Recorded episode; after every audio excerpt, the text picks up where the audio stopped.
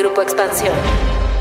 En septiembre, el Banco BBVA México tuvo problemas con una actualización de sus sistemas, provocando que sus clientes no pudieran acceder a su dinero. La autoridad le dio hasta el 5 de octubre para mandar un reporte con todos los detalles de lo ocurrido y a partir de ahí determinar si el banco merece o no una sanción. Cuéntame de economía. La actualidad de la vida económica de México y el mundo sin tanto rollo. Cuéntame de economía. Me no hay sistema. Y bueno, pues me fui. Le, le comenté a mi esposo pues que entonces intentáramos ir a otro cajero porque la aplicación pues también seguía sin funcionar. Y fuimos a dos cajeros diferentes, uno me parece que era de Banorte y el otro era de Santander. En ninguno de los dos eh, cajeros pude retirar dinero. Ya había desayunado en un restaurante y cuando quise pagar, pues mi tarjeta BBVA no pasó. Entiendo que son problemas de la tecnología y la tecnología falla, pero para esto pues debería de haber una opción B en la cual hubiese otra forma de pagar, ya que el problema no es que no tuvieras en tu cuenta, el problema es qué pasa cuando vas a un establecimiento y pues ya no puedes pagar, o sea, te quedas ahí o qué haces. En la fortuna de mis casos, alguien iba acompañándome y esa persona pues pagó. Hola, soy Luz Elena Marcos, reportera de Expansión, y esta vez estoy con Alejandro Bazán, quien es el editor de la Mesa de Economía. Como ya dijimos, en septiembre, el banco más grande por número de clientes tuvo una falla en sus sistemas y tal como lo escuchamos en los audios, la rutina de las compras y el esparcimiento se vio afectada. El banco presentó fallas por más de 15 horas y dijo que esto fue debido a que tenía una actualización programada que salió mal, por lo que el personal del banco revirtió todos los cambios por la actualización y dejó todo tal y como estaba. Como quien dice, aplicó el control Z, control Z. Exactamente así como lo dice Luz Elena, y aplicó el control Z, pero aparte con un sistema operativo ya muy, muy, muy viejo. Vayamos a ponernos en contexto. BBVA México es el banco más grande en el país, y eso, obviamente, cualquier falla o algo, pues tiene un impacto, pues significativo, ¿no? Bueno, este banco de origen español tiene más de 24 millones de clientes, de los cuales 13.3 millones usan por lo menos el servicio de este banco en los dispositivos móviles. También tiene una de las redes más grandes de cajeros automáticos, con 13.014 unidades. La captación de recursos que tiene este banco es de 1.4 billones de pesos, mismos que no pudieron ser usados ese día. Así que ¿Ustedes fueron afectados, chicos? El banco dijo que la falla se trató de un error humano y que de ninguna manera fue un ataque cibernético como empezaba a especularse en las redes sociales. BBVA México reconoció que pues fue su error y que alrededor de 100 personas, tanto de México como el extranjero, tuvieron que trabajar para restablecer los sistemas lo más pronto posible. Esto fue hacia las 8 de la noche. Pero si ustedes se preguntan, ¿por qué pasa esto? Les traemos la explicación que dio el director general de BBVA México, Eduardo Osuna. La banca está invirtiendo a tope en todos estos temas y, ligado eh, a esto es como estamos viendo la transformación del sistema de, de la parte analógica a lo digital. ¿Qué les pareció esta explicación? ¿Es una respuesta que les deja satisfechos? Pueden contarnos y escribirnos en nuestra cuenta de Twitter arroba Economía. Y antes de continuar a contarles o a explicarles qué fue lo que pasó con este banco, ¿qué les parece si hacemos un paréntesis?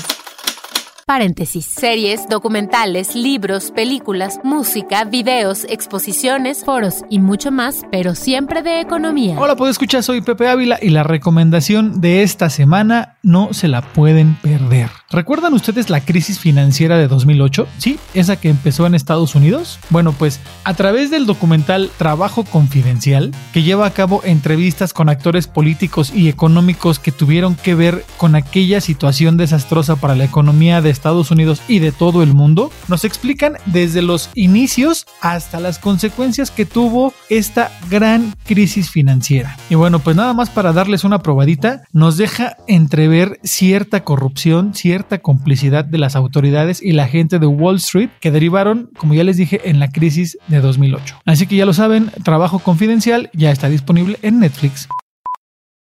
Una vez que les contamos qué fue lo que pasó en septiembre, también es importante saber que la autoridad financiera y reguladora de los bancos en México, es decir, la Comisión Nacional Bancaria y de Valores, dio a conocer que solicitó un informe de lo ocurrido y que siempre se mantuvo en comunicación con el banco. ¿Cómo ven? ¿Ustedes creen? BBVA tuvo que entregar como fecha máxima el 5 de octubre un reporte que incluyera la situación que desató la falla y cómo fue que se solucionó. También este reporte, según la autoridad, debe de incluir o debió de incluir si hubo algún daño o vulneración al sistema financiero en el país. Y es que la ley establece que los bancos deben reportar a la CNBB las fallas o contingencias que impliquen la interrupción de su servicio por más de una hora. También deben reportar si hubo una afectación a la infraestructura tecnológica de canales de atención público, como eh, las sucursales y la banca electrónica. Hasta el 22 de septiembre, solo 80 mil personas habían interpuesto una queja contra el banco por la falla ocurrida en septiembre.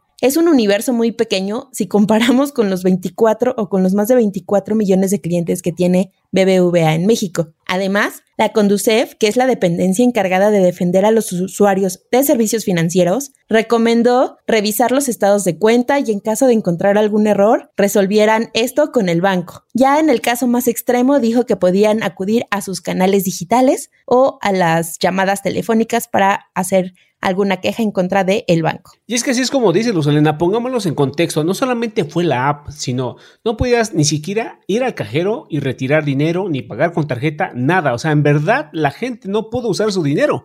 Es esa gente que hace el súper los domingos, porque fue un domingo, eh, o que quiere pagar o quiere invitar, en verdad tuvo bastantes problemas para poder salir de ese apuro en ese momento, ¿no? Y la presión llegó a tal que la falla fue trending topic nacional en, las redes sociales. Y eh, todo eso y las quejas y las molestias obligó a que el banco tomara cartas en el asunto. Y esa misma semana, o sea, la semana posterior, anunció que las compras que hicieran sus clientes del domingo 19 de septiembre, es decir, una semana después, abonaban puntos al doble si pagaban con sus tarjetas de crédito físicas y puntos al triple al pagar con tarjetas de crédito virtuales. También las compras hechas con tarjeta de débito devolvieron el 1% de las compras y si pagaban con tarjeta de débito digital el reembolso era del 2%.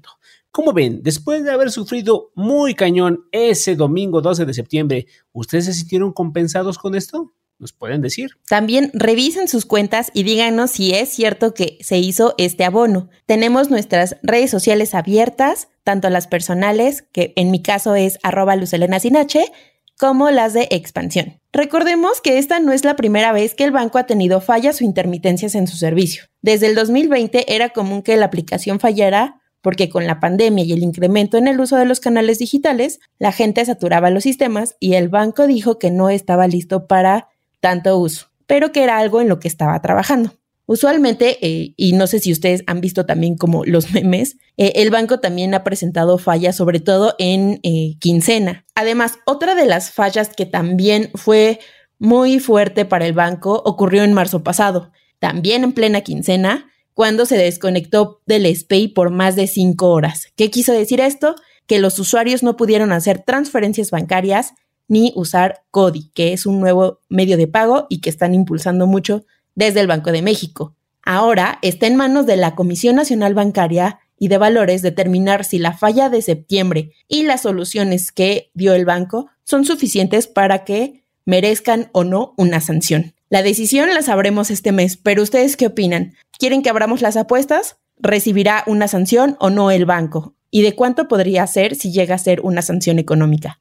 No se olviden de hacernos llegar sus inquietudes a nuestras redes sociales porque queremos saber qué opinan sobre este tema, porque no solamente es eh, BBVA, sino también ha habido otros bancos donde cada quincena o cada mes, que es cuando llega el pago obviamente, empiezan a fallar o el cajero no sirve o no se inventa cualquier cosa y al final de cuentas no podemos acceder a nuestro dinero de la manera inmediata como debería ser.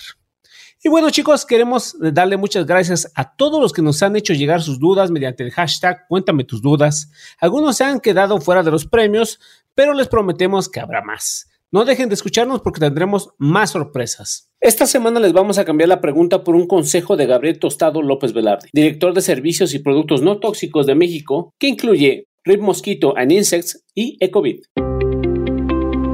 De la silla del director. Soy Gabriel Tostado López Velarde, director general de Servicios y Productos No Tóxicos de México. ¿Cuál ha sido el mayor reto al dirigir esta empresa? Lo más difícil que ha sido para mí, primero tratar de comunicarle a la gente que somos una empresa eh, diferente, ecológica. Eh, a la gente le cuesta mucho trabajo, al menos en México, y le cuesta muchísimo trabajo entender, bueno, ¿qué es ecológico? Yo lo que quiero es terminar con el problema. México es un país altamente correctivo. De ninguna manera somos un país preventivo. Y la competencia desleal, porque hay, hoy en día hay muchas empresas que se jactan de ser este, ecológicas y, y la verdad es que no lo son. ¿Cuál te parece que es la mejor estrategia para atacar el problema de la competencia desleal? Yo lo, lo, que he hecho, he comunicado a mi, a mi área de ventas, es que le hablen a la gente con honestidad y que les digan, yo te estoy poniendo un producto ecológico, te entrego un certificado, entregamos siempre un certificado. Ay, porque hay gente que no quiere producto ecológico, ¿eh? Tan, tan, está bien. Insisto mucho con el tema ecológico y bueno, cada quien escoge, ¿no? En alguna ocasión tuve un cliente que me dijo, ¿sabes qué? A mí no me interesa lo ecológico, a mí me interesa un tema de precio. No lo critico, ¿eh? Yo he visto cómo ha cambiado el mercado y la gente nos busca muchísimo porque me dicen, oye, sí, porque sabes qué, porque tengo a mi bebé o tengo a mi perrito, tengo a mi papá o a mi esposo enfermo. Si mi producto se, se tira, lo, tira, lo tiras a la alcantarilla de la calle, ayuda al manto freático. Entonces es un producto que orgullosamente sí, sí, lo, sí lo presumo porque es un producto que ayuda a la gente, que ayuda a las plantas, ayuda, no contamina, al contrario. Como director, ¿qué crees que es necesario para evitar la rotación de personal? Un tema de, de capacitación integral, que la gente realmente lo que hace lo hiciera con pasión. Hacer una escuela. Eso, si me hubieran dicho, oye, ¿sabes qué? Tu problema va a ser este y lo que tienes que hacer es hacer un centro de capacitación para, para, para gente. ¿Cuál dirías que es el diferencial de RIP Mosquito y de tu empresa en general? Es que soy una empresa premium, no soy un fumigador que va de casa en casa, soy una empresa que invierte, soy una empresa profesional mi diferencial es el producto que tengo. La, la, la maravilla de, de, de, producto, de lo natural, de cómo funciona y del bien que, que, le hace a las empresas, a la gente en general, al medio ambiente. Servicios y Productos No Tóxicos de México tiene dos empresas. Una de ellas ha cobrado especial importancia durante la pandemia. La empresa tiene dos marcas, la otra es Ecovid y quiero ser muy puntual con esto. No salió esta empresa por el COVID, viene de Ecovida. Nosotros tenemos más de, con esta marca tengo 12 años y es una marca que se dedica exclusivamente a sanitizar. Son productos hermanos, pero tienen los certificados kosher, Sencon, Cofepris, Politécnico Nacional, todos los dos. Es el sistema de aspersión que viene de su hermano Rip Mosquito, lo adaptamos en túneles y se llama hoy túnel sanitizante. Eso sí lo hice con el tema de COVID y lo adapté a una estructura de acero y se llama arco, pero los sistemas y el producto, como somos fábrica, lo tenemos hace muchísimo tiempo. Entonces, no, y creo que nadie en México tiene eso. No trabajo con sales cuaternarias de amonio y sí lo digo con mucha puntualidad porque eso es lo que se está manejando en el mercado y se está engañando a la gente. Para saber más de sus productos y la importancia de que sean realmente ecológicos, visita www.ripmosquito.com y www.ecovid.mx. De la silla del director. Cuéntame de economía, un podcast de Grupo Expansión.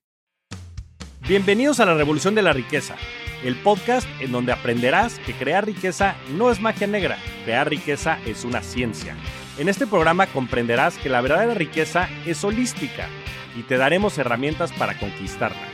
Síguenos en redes sociales en arroba Javier Morodo en Instagram, Facebook, Twitter, LinkedIn y en todas las redes sociales. Suscríbete también a mi newsletter en mi página javiermorodo.com, en donde todas las semanas vas a recibir información sobre mercados financieros, negocios, tecnología, well-being, conciencia y también tips para ganar el juego del dinero.